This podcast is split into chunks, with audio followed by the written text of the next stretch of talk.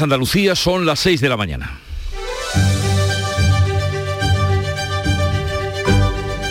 Despierta tu mente, descubre la realidad. En Canal Sur Radio, La mañana de Andalucía con Jesús Vigorra.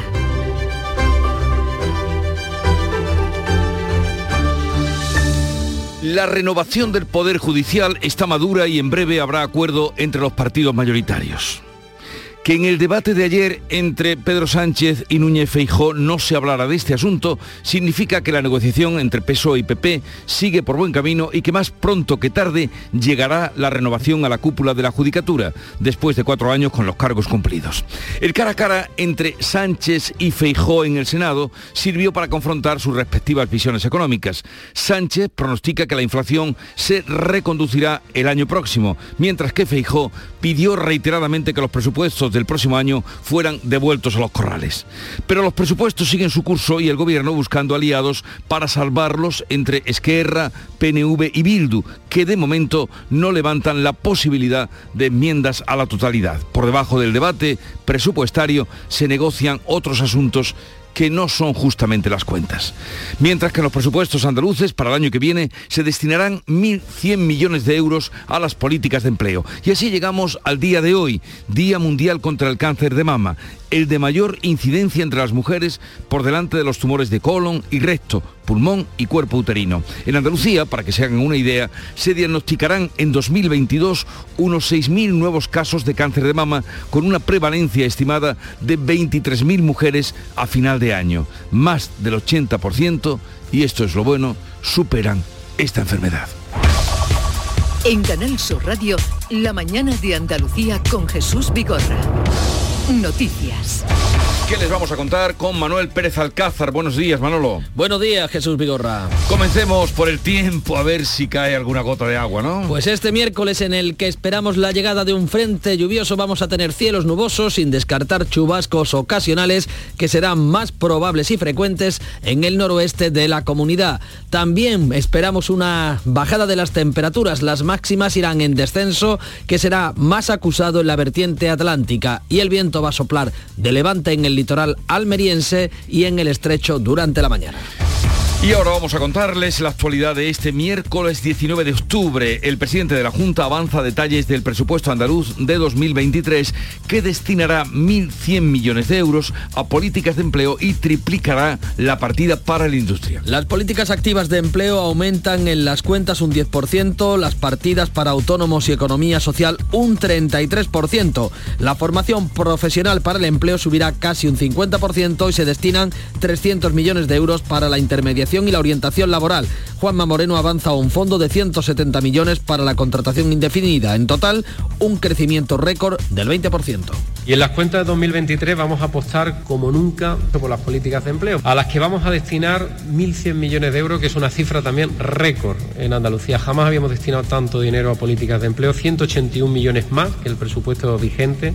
El presupuesto también va a triplicar la partida dedicada a industria, un incremento de 230 millones para que en el primer semestre de 2023 esté aprobada la estrategia de minería sostenible. El objetivo es que la producción minera aumente un 20% en esta legislatura. Buenos datos en la economía andaluza. Las exportaciones andaluzas aumentan un 30% en la primera mitad del año y el número de empresas que trasladan su sede a Andalucía bate récord. Entre enero y agosto la facturación en el exterior de las empresas andaluzas alcanzó los 28.000 1.650 millones de euros, un 30% más. Las exportaciones crecen en todas las provincias. También aumenta el número de empresas que traslada su sede a Andalucía y ya son 243.000, un nuevo récord. La Junta aprobará un cuarto decreto de simplificación administrativa antes de que acabe el año para favorecer la llegada de más empresas. El gobierno rebaja de 20 a 10 el número de peonadas necesarias para acceder al subsidio agrario. La medida palía el impacto de la sequía que ha reducido los jornales en el campo. La medida de demandada por las organizaciones agrarias y la Junta estará vigente a partir de noviembre y hasta junio de 2023. El pasado marzo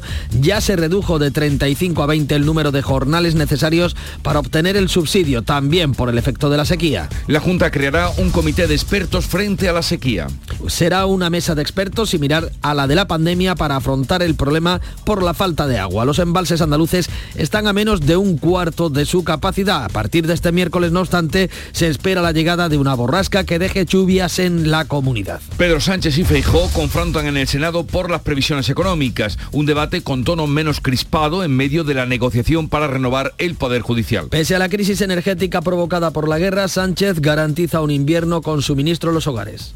No va a haber apagones, ni racionamientos, ni, ni, ninguna de esas escenas apocalípticas que pronostican los creadores de bulos. A ningún hogar español le va a faltar energía para iluminarse, para calentarse y para cocinar este invierno. Sánchez pronostica que la inflación se reconducirá el año próximo, defiende su plan anticrisis y el impuesto a las eléctricas y la banca. Feijo no se cree los datos del gobierno con el país, dice a la cola de Europa y pide la devolución del presupuesto. Retire usted los presupuestos generales del Estado porque son unos presupuestos con pies de barro. ¿Le parece poca propuesta? PP y Vox anuncian una enmienda a la totalidad del presupuesto, Ciudadanos y PDCAT lo están valorando. La IREF eh, carga contra las carencias y la improvisación de los presupuestos del Estado, mientras Funcas advierte que entraremos en recesión. Cristina Herrero, presidente de la Autoridad de Responsabilidad Fiscal, ha advertido en el Congreso que la inflación podría superar el 5% en 2023 si no se adoptan medidas para paliarla y critica que el Gobierno no haya incluido estas medidas en sus presupuestos. Asegura que parten de unas previsiones que no son realistas. Por su parte, la Fundación de Cajas de Ahorros cree que España entrará en recesión técnica en el último trimestre de este año y en el primero de 2023. Eleva tres décimas sus previsiones de crecimiento para eh, 2023 hasta el 4,5%, pero lo reduce al 0,7 para el próximo ejercicio. El gobierno aprueba el plan para abaratar el coste de la energía en los hogares y garantizar así una información transparente en las facturas. Moviliza 3.000 millones de euros en descuentos de hasta el 40% para la población más vulnerable y tarifas reguladas para las comunidades con calefacción central. Obliga a las empresas a ofrecer una información clara en la factura. La Comisión Europea propone un nuevo mecanismo para controlar el precio del gas que se debatirá en la cumbre de líderes europeos de mañana. La presidenta plantea un tope al índice con el que se fija el precio del gas en el continente. Von der Leyen defiende también la compra conjunta al menos del 15% del gas para almacenamiento para evitar así que la competencia entre socios suba los precios. Decenas de buques metaneros se acumulan ya en las costas europeas, ocho de ellos en las costas andaluzas, ante la saturación de las regasificadoras, la caída de la demanda y a la espera de que suban los precios. El Tribunal Supremo rechaza suspender el nombramiento de Rafael Mozo como presidente del Poder Judicial, mientras resuelve el recurso contra su designación. PSOE y PP están a punto de cerrar el acuerdo para la renovación del órgano. La, la sección sexta de lo contencioso deniega la medida cautelarísima solicitada en el recurso, pero sí que tramitará como medida cautelar esta decisión, por lo que la paralización del nombramiento podría llevarse a cabo más adelante, mientras el Gobierno y el PP ultiman el acuerdo para renovar el Poder Judicial pendiente solo de fijar los requisitos que deben reunir los futuros vocales. En deportes el Sevilla empata un gol con el Valencia. Los de San Pauli remontaron el gol valencianista, pero pudieron perder el punto en el descuento en un penalti fallado por el equipo Che. Cádiz y Betis se enfrentan esta tarde en el nuevo Mirandilla, el Almería juega mañana en Girona. Enseguida vamos a desarrollar estas y otras noticias, pero antes vamos a ver cómo afronta la actualidad la prensa del día que ya ha visto, repasado y resumido para ustedes. Paco Ramón, buenos días. Muy buenos días Jesús. Pues ese cara a cara de Sánchez y Feijó en el Senado y la guerra en Ucrania son algunos de los asuntos más destacados en las primeras eh, páginas. Nos quedamos con la prensa andaluza. ABC en su edición de Sevilla titula que Moncloa mantiene al que fuera alcalde de la ciudad, Alfredo Sánchez Montesirín, como delegado en la zona franca, a pesar de la corrupción que se produjo bajo su mandato, como han reconocido en el juicio de Fito Novo sus propios ex asesores. Ideal de Granada cuenta que los hosteleros claman por la subida de la luz y el fin de las bonificaciones. Además, el sector le recrimina al ayuntamiento granadino que elimine la rebaja en las tasas de terrazas y basura. Para preparan además una protesta por esa escalada de los costes. mañana jueves van a cortar la Gran Vía. La voz de Almería destaca en su primera que el ayuntamiento eh, ha llegado a un acuerdo con comerciantes y hosteleros para reducir dos horas las luces de Navidad, pero eso sí, solo los fines de semana. Se apagarán a la una en vez de a las 3 de la mañana. Nos quedamos con un titular del país. Feijó ataca a Sánchez pero deja a salvo el pacto sobre el Poder Judicial y en el mundo concede su fotografía en primera plana a los reyes delante de la puerta de Brandenburgo y señala que causan sensación en Alemania. Vamos a ver qué cuenta la prensa internacional. No sé si habla de los reyes en Alemania. Guillermo Polo, buenos días. Buenos días. Empezamos en Italia. Las conversaciones de Berlusconi con Putin han generado una auténtica polémica en medio de las negociaciones para formar gobierno. El Messaggero titula Choque de Berlusconi, desconcierto de Meloni, la propuesta italiana sobre la posición italiana sobre Rusia no cambia. La estampa de Turín titula sobre esta cuestión Berlusconi sin frenos, Meloni furiosa, suspende todo y hasta Tajani vuelve a estar en el equilibrio. En Francia, Le Monde destaca que el ejército ruso dice que quiere evacuar a la población de Gerson ante el avance de las tropas ucranianas. En clave interna destaca la huelga general de ayer y titula Una jornada a medias de movilización por el poder adquisitivo, las cosas se tienen que mover. En Alemania, el Süddeutscher Zeitung se hace eco de que los entrenadores de, mm, eh, drones iraníes eh, están estacionados en Crimea y con una foto de un desfile de militares iraníes especifican al pie de foto que Irán envía guardias revolucionarios islámicos para ayudar a las tropas rusas con una flota de drones. Un titular similar se recoge en el New York Times.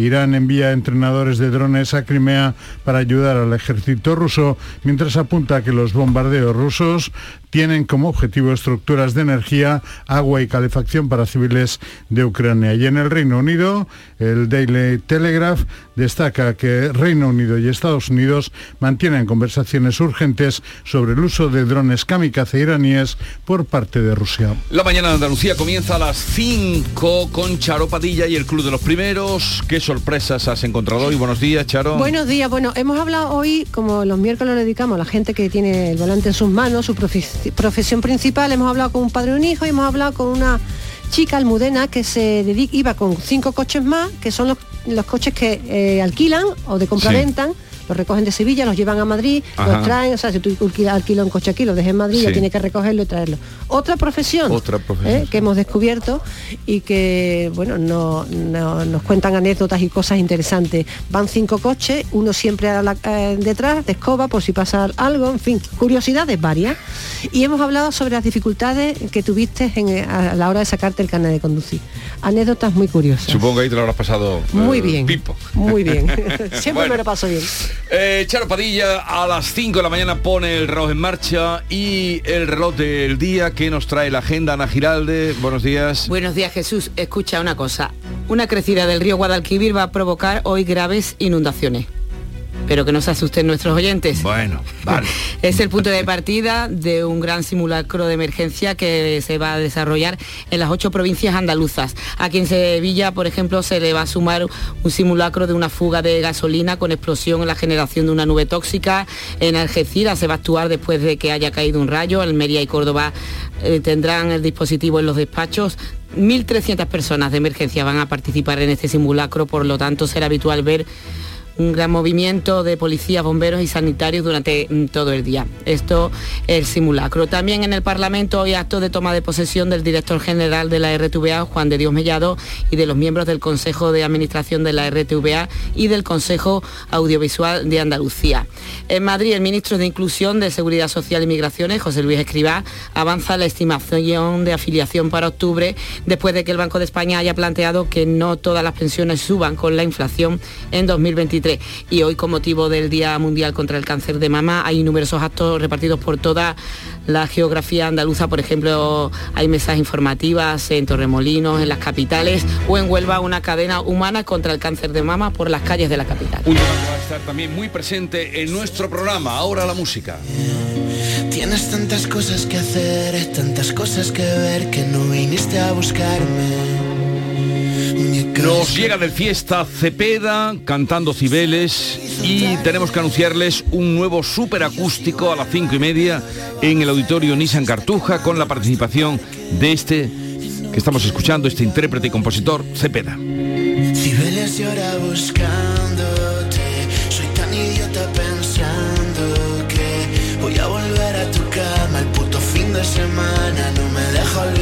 De.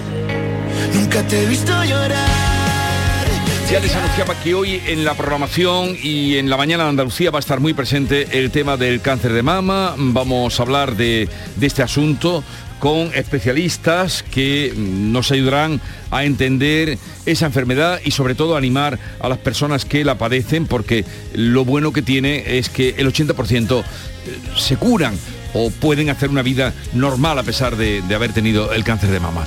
Eh, también estará con nosotros Javi Martín porque ahora eh, está, no sé, está en boga contar los problemas de salud mental. Querido Paco, antes esto era una cosa que se llevaba de aquella manera y ahora nos encontramos con tres libros, Nena da Conte, eh, Andrés... eh, no, Visi- visi- como hace- hacer visibilizar. visible, ¿no? Sí, eh, pero no me viene el nombre de... Está Javi Martín, que lo tenemos hoy, y el otro, ¿cuál es? El otro, Dani Martín. Dani Martín. El de hoy es el famoso de Caiga quien caiga. Efectivamente. Y ahí eh, dice... De aquellos hombres de negro. Soy bipolar y a mucha honra. Bueno, hoy estará con nosotros. El libro ha ha formado un buen revuelo, desde luego, y hoy estará con nosotros a partir de las 11 de la mañana y muchas cosas más. Sigue la información ahora en Canal Sur Radio, así es que permanezcan atentos. 6, 16 minutos de la mañana. La mañana de Andalucía. Hay muchas formas de emocionar. A veces es algo tan grande como una obra de arte. Otras es tan breve como un silencio. Sí, hay muchas maneras de emocionarte, como las que te harán sentir la increíble silueta subcoupe del Audi Q3 Sportback o la increíble deportividad del Audi Q5 Sportback. Porque si buscas nuevas emociones, las encuentras. Disfruta sin esperas de las unidades disponibles. Red de concesionarios Audi.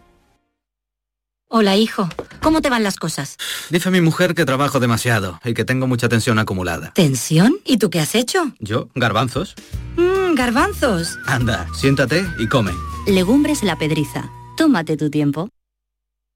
Si buscas vehículos de ocasión kilómetro cero y seminuevos, esta es tu mejor ocasión. Llega el Salón del Motor de Ocasión de Sevilla del 28 de octubre al 1 de noviembre en Fides. Las principales marcas y modelos en un único espacio. Recuerda, si quieres cambiar de vehículo, del 28 de octubre al 1 de noviembre en Fides, tu mejor ocasión. La mañana de Andalucía en Canal Sur Radio. Noticias con Francisco Ramón. 6 y 17 minutos, en- repasamos, ampliamos y profundizamos en lo más destacado de este miércoles.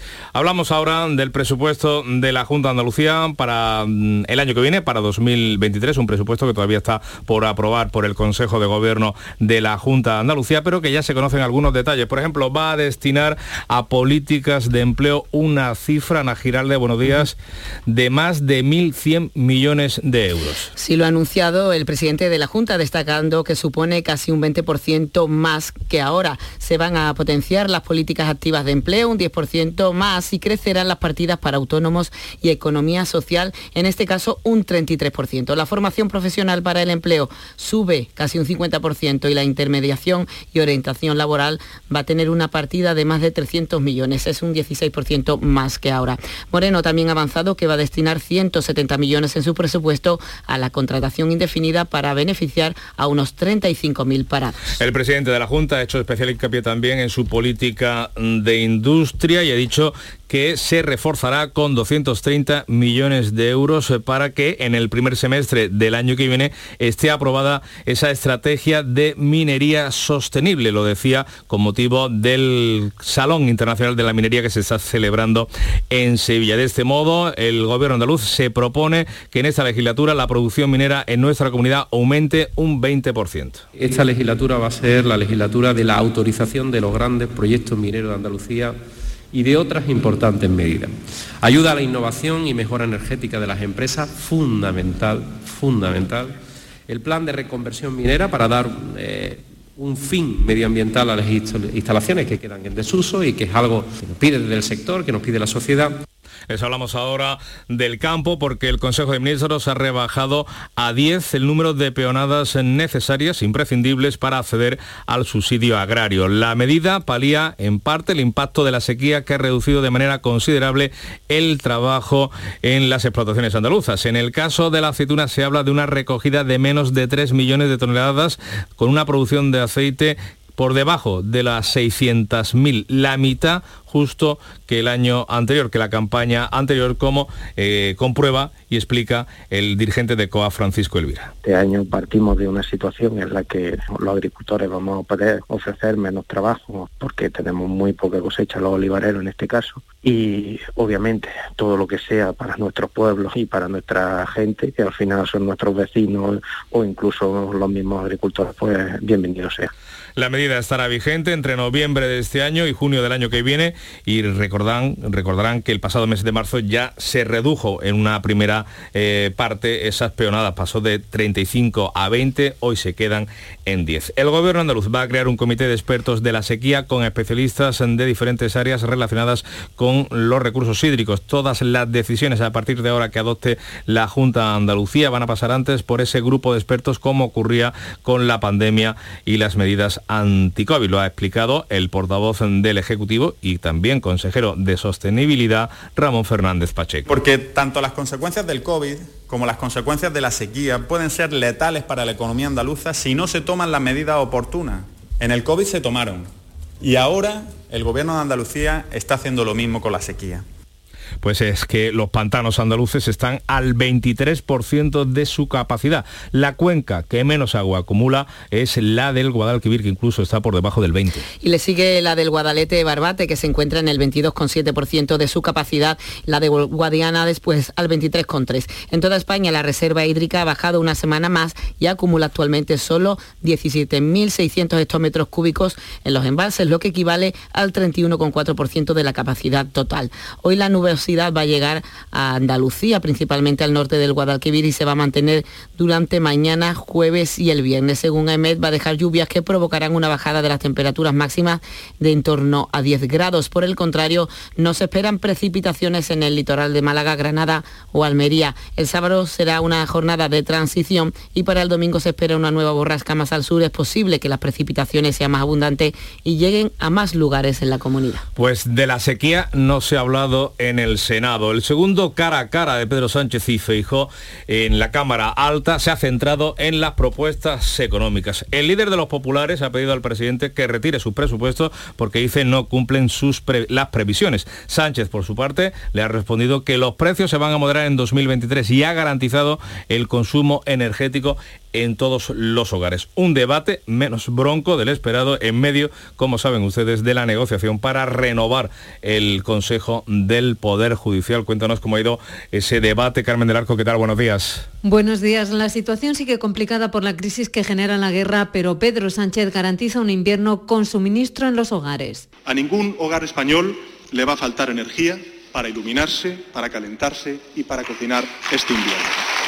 El pronóstico es que la inflación se reconduzca el año próximo y lo que debería pasar si no se produce un vuelco inesperado de la situación. La inflación va a seguir cayendo en lo que queda de año y que se corregirá a lo largo del próximo año. Ha defendido el presidente el conjunto de medidas de su gobierno, 35.000 millones de euros. A las empresas con beneficios eléctricas y banca les toca ahora contribuir. Tienen ahora el deber moral de devolver a la sociedad en momentos de dificultad una parte que recibieron durante la pandemia. En el leve cuerpo a cuerpo mantenido con Feijó, el presidente le ha pedido que no difunda bulos sino datos reales. Lo ha comparado tres veces con Casado y ha ironizado con su limitada experiencia de gobierno centrada en Galicia. Feijó ha contraatacado pidiendo la devolución de las cuentas públicas. Retire usted los presupuestos generales del Estado porque son unos presupuestos con pies de barro. ¿Le parece poca propuesta? Feijó no se cree los datos del gobierno, ve al país en una situación delicada con pobreza, paro, crecimiento a la cola de Europa y la mayor inflación subyacente de todo el continente. Pues eh, sobre esos presupuestos, la IREF ha cargado contra el proyecto que ha presentado el gobierno. La presidenta de la Autoridad Independiente de Responsabilidad Fiscal, Cristina Herrero, ha asegurado en comisión parlamentaria que ha recibido tarde las cuentas y ha alegado falta de información sobre algunos datos macroeconómicos, lo que les ha llevado a plantearse si daban o no su aval. Herrero ha advertido de que la inflación podría superar el 5% en 2023 si no se adoptan medidas para paliarla y ha criticado que el Gobierno no haya incluido en el proyecto presupuestario las medidas previstas para compensar el alza de los precios. Paquete de medidas que desde luego tiene un importe suficiente como para desvirtuar la eh, calidad de, del presupuesto. Un paquete de medidas que no sabemos si se van a prorrogar esas, si van a ser otras, pero que desde luego parece que sí que es razonable pensar que de alguna forma se adoptarán a lo largo del 2023 presupuestos desvirtuados,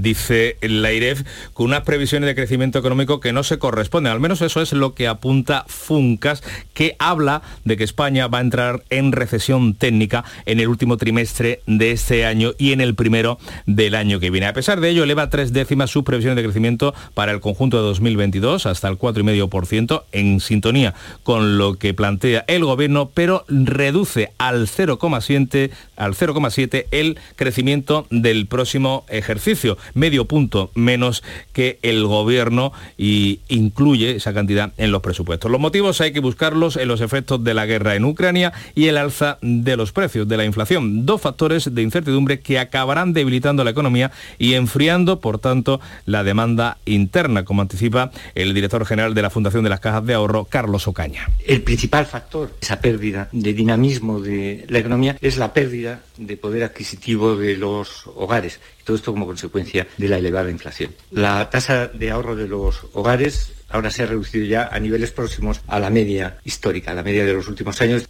Y un papel importante en esos eh, presupuestos tiene los fondos europeos. El gobierno acaba de, relevar a la responsable de los fondos eh, europeos, a Rocío Frutos, que hasta ahora debía vigilar las reformas y la ejecución del conocido plan de y mecanismo de recuperación y resiliencia. Desde el Ministerio de Hacienda aseguran que su salida se produce por motivos personales. Sin embargo, su adiós al puesto llega justo cuando la Comisión Europea reclama agilizar los mecanismos que permitan trazar el uso que se le da al dinero de los fondos europeos, así como la, la ejecución por parte del Estado y de las comunidades autónomas.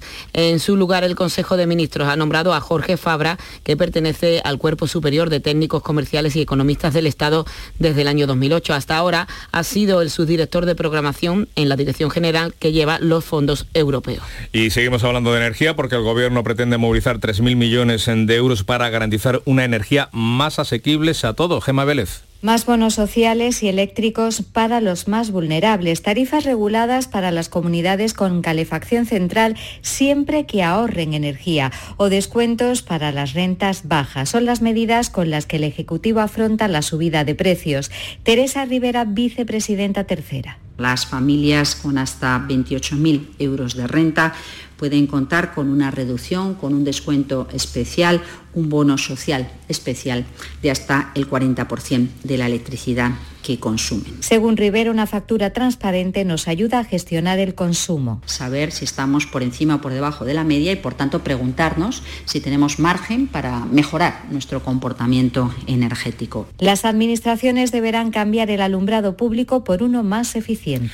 Pues la Comisión Europea propone un nuevo mecanismo para tratar de controlar precisamente el precio del gas. Bruselas persigue eliminar así la especulación y la volatilidad del mercado con un tope al índice con el que se fija ese precio en el continente. La medida sería de último recurso y el límite de los precios dinámico, es decir, variable, como explica la presidenta de la Comisión, Ursula von der Leyen. El mecanismo deberá ser lo suficientemente flexible para garantizar la seguridad del suministro, lo suficientemente alto como para que el mercado funcione y fluya el gas y lo suficientemente amplio como para cubrir otros índices de referencia que tenemos en la Unión Europea. La mañana de Andalucía. A ver, que me pregunta la gente que qué tiene mi programa, el programa del Yuyu, para que funcione tan bien y sea tan genial. Pues simplemente reírse de uno mismo, para poder reírse de todo. Y por supuesto, mucha guasa, una pizca de ternura, cuarto y mitad de ocurrencia y otro tanto de cara dura. La complicidad de Micharo Pérez y sobre todo a vosotros, o sea, a la gente que cada día lo escucha, la gente que nos sigue en redes sociales y que se descarga el programa de la radio a la carta y que sois legión. El programa del Yoyo. De lunes a jueves a las 10 de la noche. Más Andalucía, más Canal Sur Radio. Deportes, Antonio Camaño, ¿qué tal? Buenos días. Hola, ¿qué tal? Buenos días. El Sevilla empató a un gol con el Valencia anoche en el estadio Ramón Sánchez Pizjuán en un partido loco donde los de San Paolo se vieron superados en la primera parte por el conjunto che que se adelantó en el marcador con un gol de Cavani. Tiró de casta el Sevilla en la segunda mitad para amarrar un punto con un gol de la Mela que se pudo perder en la prolongación al fallar el Valencia un lanzamiento desde el punto de penalti. Para su entrenador, para San Paoli, a pesar de la mala primera parte del Sevilla, en la segunda se vio un gran Sevilla. En el segundo tiempo sí, el segundo tiempo subió peldaños, muchos peldaños, porque fuimos arrolladores, porque generamos mucha chance de gol. Y bueno, no pasó en el partido anterior que habíamos ganado. O sea, sinceramente me quedo mucho más con este segundo tiempo. Y el Betis enfrenta esta tarde al Cádiz en el nuevo Mirandilla con objetivos muy diferentes. El Cádiz con la idea de salir del descenso mientras que el Betis quiere seguir en los puestos de Liga de Campeones. El conjunto amarillo tiene las ausencias de Alejo, Álvaro Jiménez y Víctor Chus, mientras que Petzela es la única novedad en la lista del Betis para este partido. Mientras que el Almería se enfrenta mañana jueves al Girona en el Estadio de los Juegos del Mediterráneo. El técnico almeriense llega a la cita con cinco bajas por lesión. La nota positiva es que recupera en barba después de cumplir partido de sanción ante el Betis. Andalucía son las seis y media de la mañana. La mañana de Andalucía con Jesús Vigorra. Acaban de dar las seis y media y a esta hora en titulares repasamos las noticias más destacadas con Ana Giraldez. 1.100 millones para políticas de empleo. El presidente andaluz avanza que el presupuesto de la Junta incrementará un 10% su partida para políticas de empleo, con un fondo de 170 millones de ayudas contra, para la contratación indefinida. Se exigirán menos peonadas en el campo. El gobierno deja en 10 el número de jornales mínimos para acceder al subsidio agrario por el impacto de la sequía. La medida va a estar vigente hasta junio del año que viene. Cara a cara Sánchez Feijó en el Senado. El presidente del gobierno y el líder del PP se enfrentan por la crisis crisis económica, pero temblan sus ataques para proteger un acuerdo sobre el Poder Judicial que está cercano según ambas partes. El Supremo rechaza suspender el nombramiento de Rafael Mozo como presidente del Consejo General del Poder Judicial. Tope al gas. La Comisión Europea propone un límite variable de los precios del gas para convencer a los 27 socios de cara a la cumbre que comienza mañana jueves en Bruselas. La medida se aplicaría en última instancia y tendría carácter temporal. Sequía. La Junta creará un comité de expertos para asesorar al gobierno andaluz en materia hídrica. Los pantanos andaluces están al 23% de su capacidad. Y vamos a recordar el pronóstico del tiempo para hoy. Cielos nubosos sin descartar chubascos ocasionales más probables y frecuentes en el noroeste de la comunidad. Las temperaturas máximas en descenso más acusado esta bajada en la vertiente atlántica y levante en los vientos de temporal en, en Almería y en el estrecho durante la mañana.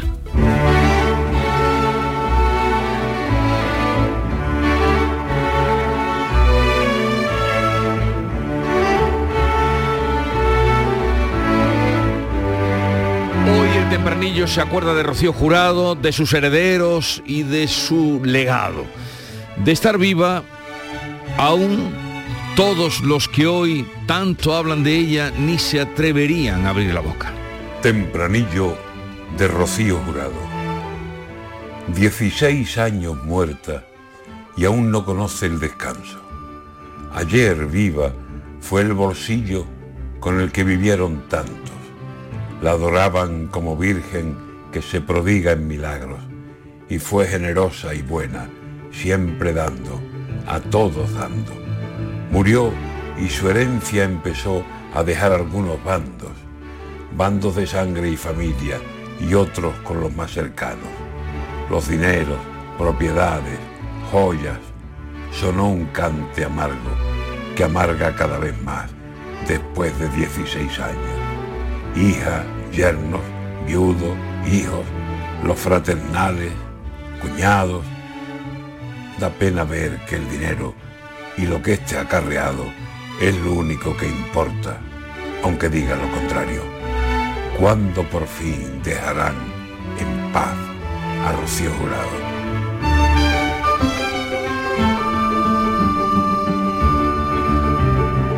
García Barbeito que volverá luego de las 10 de la mañana con el informe mm, sobre el informe de Funcas y sus perversos.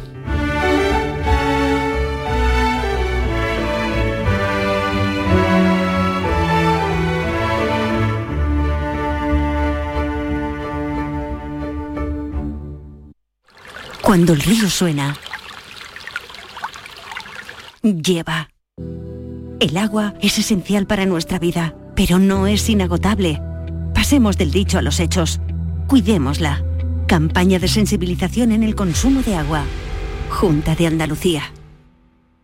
La mañana de Andalucía con Jesús Vigorra te invita este viernes a disfrutar del programa en la Universidad de Córdoba. Queremos celebrar sus 50 años de vida y el 175 aniversario de la creación de la Facultad de Veterinaria, referencia en toda España y buque insignia de la Universidad de Córdoba. La mañana de Andalucía con Jesús Vigorra. Este viernes 21 de octubre, edición especial desde la Universidad de Córdoba. Con la colaboración de la Universidad de Córdoba.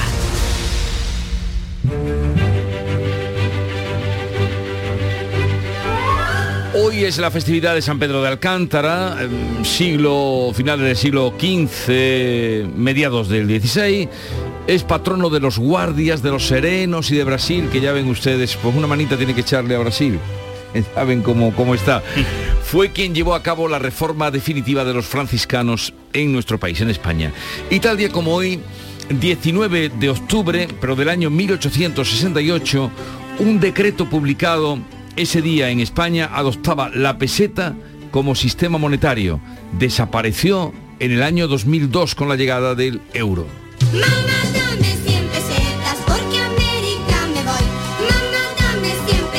100 pesetas para irse a América, fíjate. Fíjate si te va a decir la peseta, ¿eh? La peseta. Al ritmo que vamos el euro veremos a ver.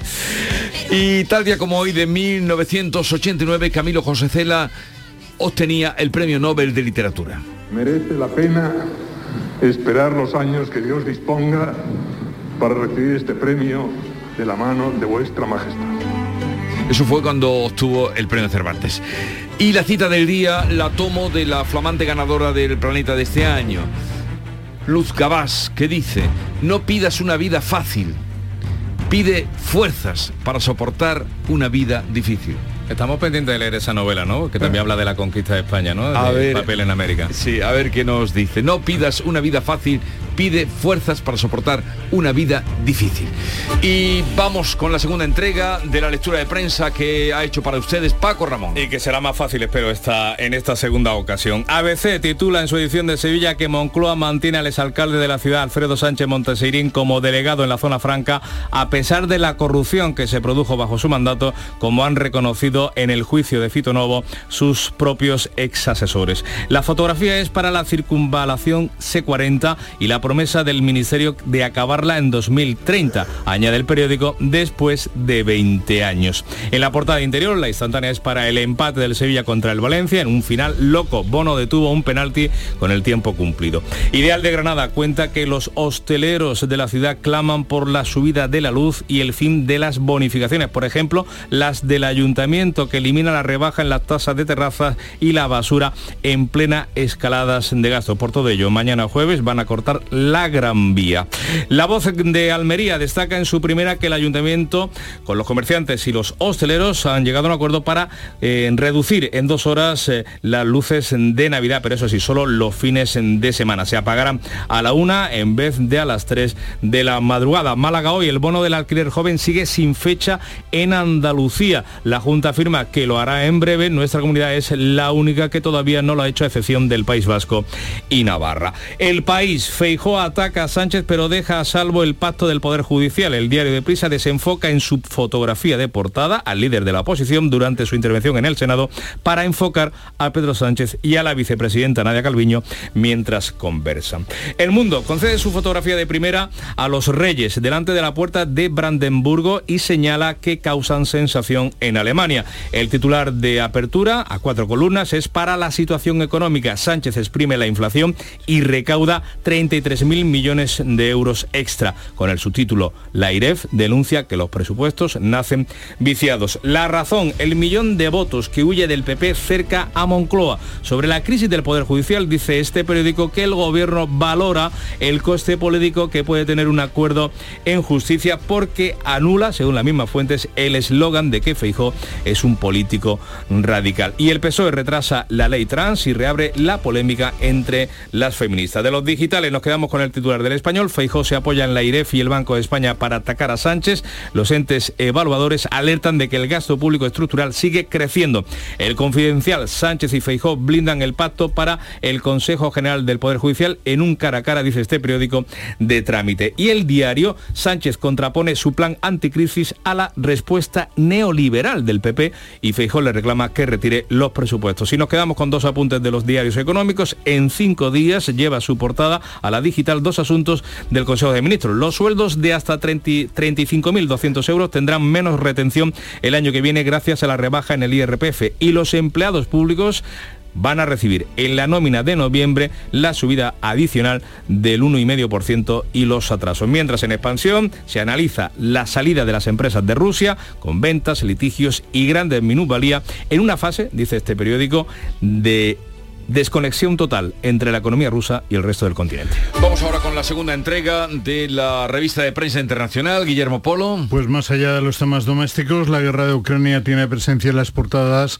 de los principales periódicos internacionales. En Italia, las conversaciones de Berlusconi con Putin han generado una auténtica polémica en medio de las negociaciones para formar gobierno. Así, El Mensagero titula Choque de Berlusconi, desconcierto de Meloni, la posición italiana sobre Rusia no cambia.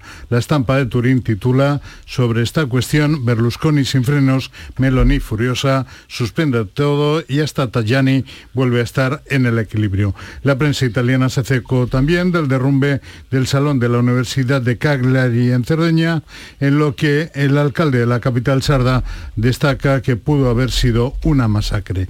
En Francia, Le Monde destaca que el ejército ruso dice que quiere evacuar a la población de Gerson ante el avance de las tropas ucranianas. En clave interna destaca la huelga general de ayer y titula Una jornada a medias de movilización por el poder adquisitivo. Sobre esta cuestión, Le Parisien señala en portada que la huelga del 18 de octubre las manifestaciones no movilizaron a la multitud.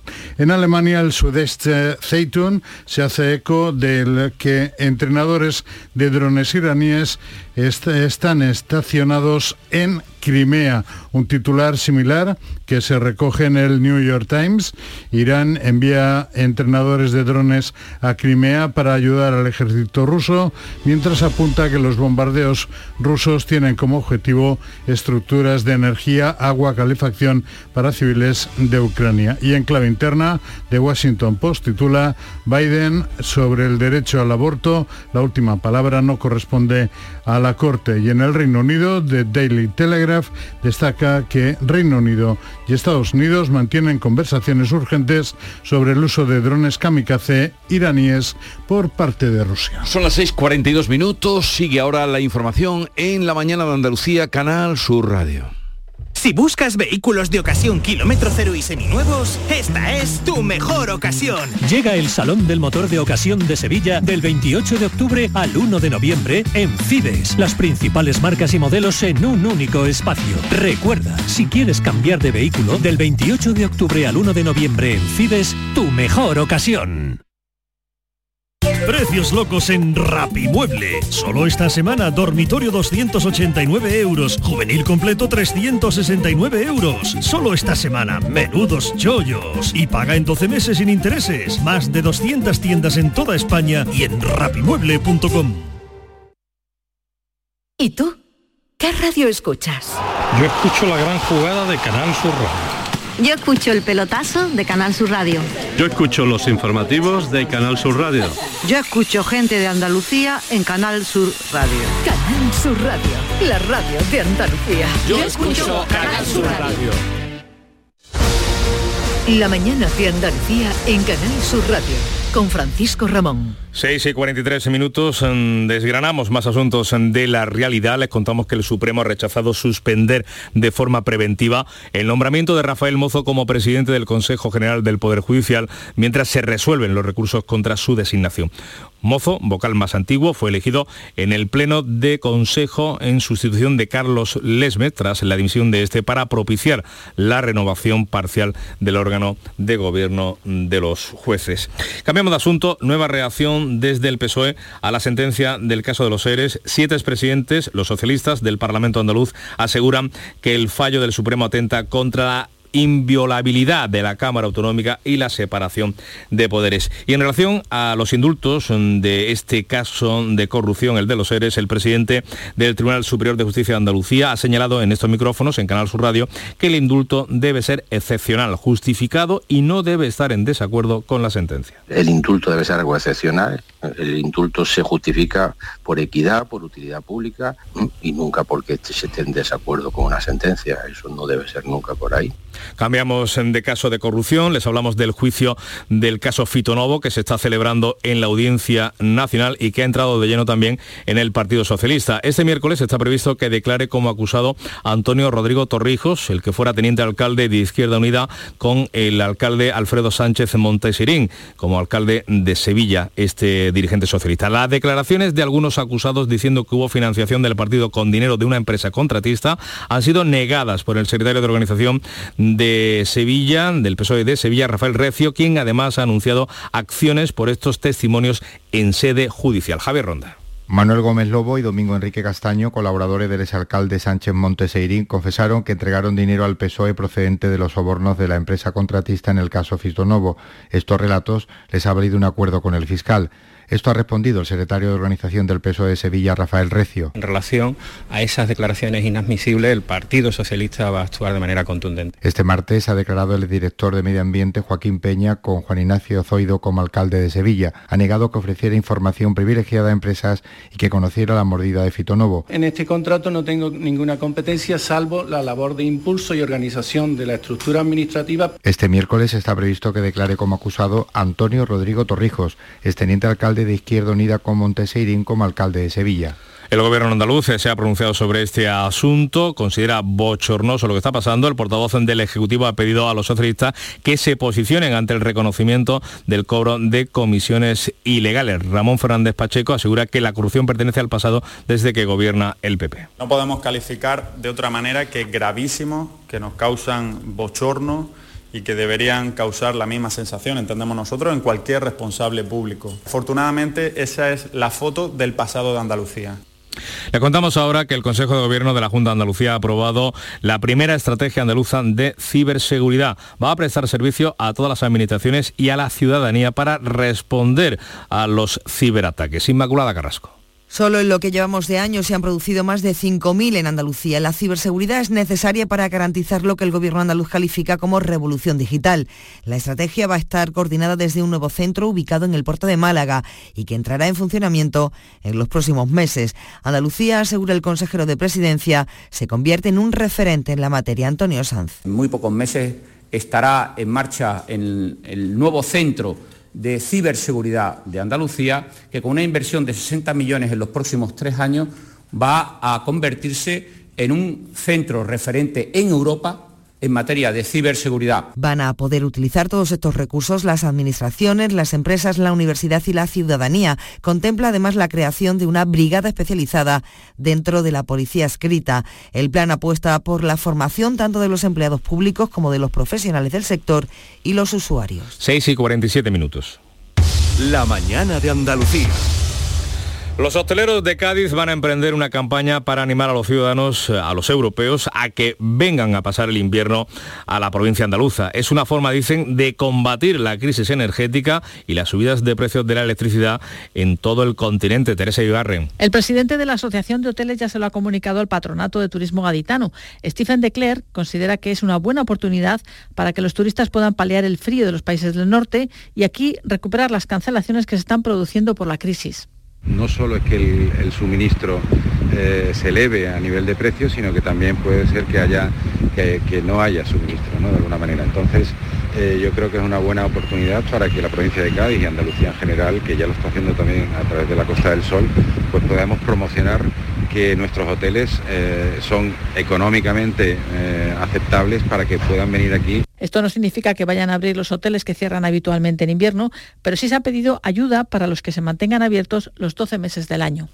Pues invitados están los alemanes y el resto de europeos a venir no solo a Cádiz, sino al resto de Andalucía. Hoy es el Día Mundial contra el Cáncer de Mama, el de mayor prevalencia e incidencia entre las mujeres, por delante incluso de los tumores de colon y recto, pulmón y cuerpo uterino. Una detección precoz y nuevos tratamientos están aumentando los índices, los índices de supervivencia, pero todavía es insuficiente. Se necesitan más recursos para la investigación. Juan Pereira. En Andalucía se diagnosticarán en 2022 unos 6.000 nuevos casos de cáncer de mama, con una prevalencia estimada de 23.000 mujeres a final de año, pero más del 80% superarán la enfermedad.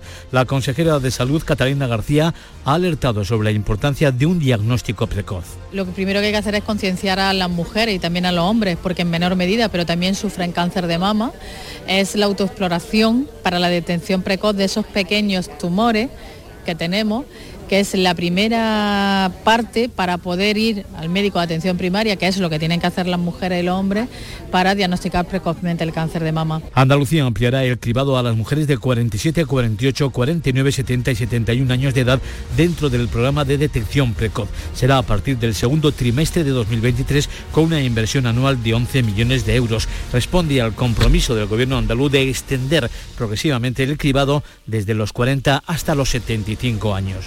7 menos 10, información local.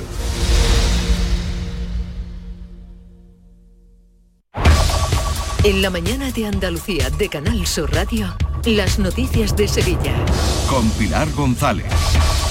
Hola, buenos días. En tres horas comienza en Sevilla un simulacro de emergencias en torno al río que supondrá el despliegue de numerosos efectivos. La policía lo advierte para que nadie se alarme. Es un simulacro. Y lo que comienza a ser una realidad es el complejo empresarial y de ocio que se va a construir en los antiguos terrenos de Altadis, en los remedios. Las obras comienzan a primeros de año. Y en deportes, el Sevilla empató con el Valencia. Enseguida se lo contamos antes del tiempo. Tenemos nubes con probabilidad de chubascos ocasionales más probables y frecuentes en el norte de la provincia. Ha caído ya algo esta noche. Las temperaturas bajan. Se espera una máxima de 30 grados en Écija y Lebrija, 29 en Morón y 28 en Sevilla. A esta hora 21 grados en la capital. No te preguntes qué puede hacer la inspiración por ti. Pregúntate qué puedes hacer tú para encontrar un hueco en tu agenda y venir a descubrir el nuevo Kia Sportage. En versión de combustión, híbrida o híbrida enchufable. Luego, con él, ya saldrás a buscar la inspiración. Y durante este mes llévate tres años de mantenimiento gratis. Solo en la red Kia de Sevilla. ¿Planeando salir de escapada o de fin de semana? Recuerda, hay otra Sevilla. Asómate a la provincia y disfruta de un turismo seguro en cada uno de sus espacios naturales, pueblos monumentales y alojamientos. Cambia de vistas. ProDetour Turismo de la Provincia, Diputación de Sevilla. Las noticias de Sevilla. Canal Sur Radio. Pues lo dicho, no se alarmen si advierten que hay en la capital un movimiento masivo de los servicios de emergencia. Se trata de un simulacro de gran envergadura en el que van a participar sanitarios, bomberos, protección civil y policías y que se va a desarrollar entre hoy y mañana desde las 10 de la mañana hasta las 2 de la tarde. Se va a reproducir una situación derivada de una crecida del río Guadalquivir que afectaría también a una empresa de productos químicos con una fuga de gasolina y una deflagación que generará una nube tóxica. Eso obliga al confinamiento simulado de los barrios de los Bermejales y de Tablada. Y a principios del año que viene, eso sí va a ser una realidad, comenzarán las obras sobre los terrenos y edificios de la antigua fábrica de tabaco de Altadis en Los Remedios, un complejo con usos culturales, hoteleros y de emprendimiento, con arquitectura de vanguardia y una inversión cercana a los 200 millones. El alcalde Antonio Muñoz ha explicado que la idea es suprimir la parte central de la planta baja y generar una gran plaza pública en unión con la rotonda jardinada que hay delante de la capilla de, los, de las cigarreras. Puedo decir con satisfacción que a partir de enero esperamos ver las obras y que ya empiece la cuenta atrás para que veamos un auténtico complejo que sea un motor de empleo, un motor de economía y que, como se suele decir, recurriendo al tópico, ponga aún más, si cabe, a Sevilla en el mapa. En la parte que da al río irá ubicado un mirador y en esa misma altura queda la pasarela peatonal que cruzará el Guadalquivir. El arquitecto japonés Kengo Zuma ha explicado que busca unir las dos orillas y la tradición con la innovación.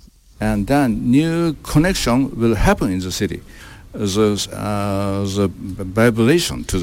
Y más asuntos. El Ayuntamiento y el Gobierno han acordado la constitución de una comisión de información de las inversiones que el Estado tiene pendientes en Sevilla. El plan de actuaciones contempla el cierre de la S40 en un plazo de 10 años y casi 900 millones de euros. Y hasta las 5 de la madrugada ha permanecido cortada la S31 por las obras de reasfaltado que se acometen en esta vía. Los cortes se van a repetir hoy y mañana, también desde las 9 de la noche hasta las 5 de la madrugada. Se habilitan itinerarios alternativos. Son las 6 de la mañana y casi 54 minutos. Atención, este viernes y sábado en Muebles en Rey te descontamos el 50% del 50% de todo lo que compres. Repito, este viernes y sábado en Muebles en Rey te descontamos el 50% del 50% de todo lo que compres. La mitad de la mitad. Y además con transporte y montaje gratis. Muebles en Rey. En Sevilla, Polígono El Manchón, Tomares, frente a Hipercor al Jarafe. Cinco Océanos, la boutique del congelado, llega a Sevilla y abre su primera tienda en Cerro del Águila. Hasta el 1 de noviembre, jamoncito de muslo de pollo a 1,90 el kilo. Cinco Océanos, especialistas en productos congelados, variedad, calidad y precio con la mejor atención. Jamoncito de muslo de pollo a 1,90 el kilo. Cinco Océanos Cerro del Águila, calle Afán de Rivera 144.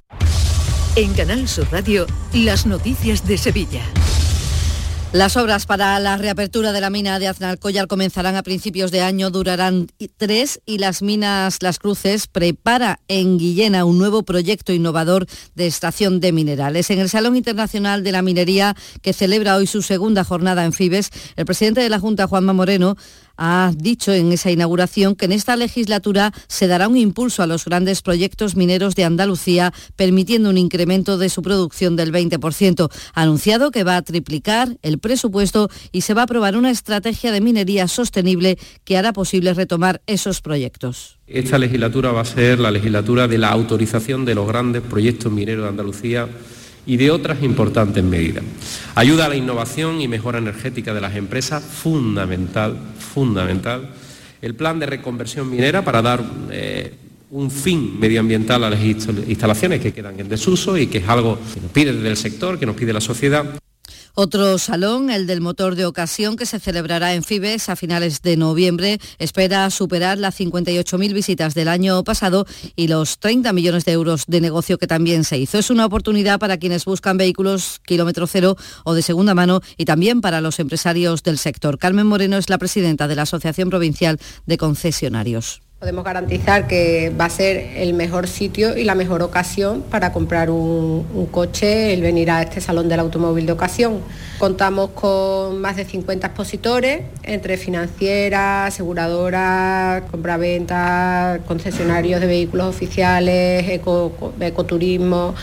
En tribunales continúa la Audiencia Nacional por el caso Fitonovo el juicio que investiga sobornos de esta empresa funcionarios y políticos del Ayuntamiento de Sevilla. Hoy declara el exteniente de alcalde de Izquierda Unida, Antonio Rodrigo Torrijos, y ya lo ha hecho el que fuera concejal del PP, Joaquín Peña, que también fue director general de Medio Ambiente en la etapa del alcalde Zoido, a quien escuchamos y ha negado tener en el juicio mm, los hechos que se juzgan. Eh, ¿Qué competencias tenía usted delegadas? Pues yo en este contrato no tengo ninguna competencia salvo la labor de impulso y organización de la estructura administrativa para que aquello se desarrolle convenientemente. Hoy continúan las declaraciones y hoy se celebra el Día del Cáncer de Mama, una jornada para concienciar sobre la importancia de la prevención y de la investigación en la lucha contra la enfermedad. El presidente de la Asociación Española contra el Cáncer de Sevilla, Jesús Maza, explica que en la campaña de este año se hace hincapié en la necesidad de investigar en torno al cáncer de mama metastásico. Porque eh, así como hemos conseguido entre todos que el cáncer de mama tenga una curación del 85% en un horizonte de 5 años, eh, sin embargo, eh, el 5 o 6% de los cánceres detectados son metastásicos y ahí la esperanza de vida es solamente del 25%. Con lo cual hay que seguir invirtiendo en el cáncer metastásico en este día, la Asociación Proyecto Mariposa inicia una nueva etapa y lo hace en el Hospital de Bormujos, donde comienzan las sesiones esta tarde, que tendrán cada miércoles a las 5 en la biblioteca de este hospital. Son talleres de alimentación en los que se aprende además a gestionar emociones, combatir el estrés y sobre todo a tomar parte activa en el proceso de curación, como cuenta una de sus responsables, Virginia Martín. Lo que hacemos es que formen parte activa del proceso que están viviendo Y entonces pues nos basamos en cinco pilares de la salud. Le damos charlas de nutrición, eh, tenemos talleres de mente y emoción, tenemos talleres de actividad física, meditación y medio ambiente.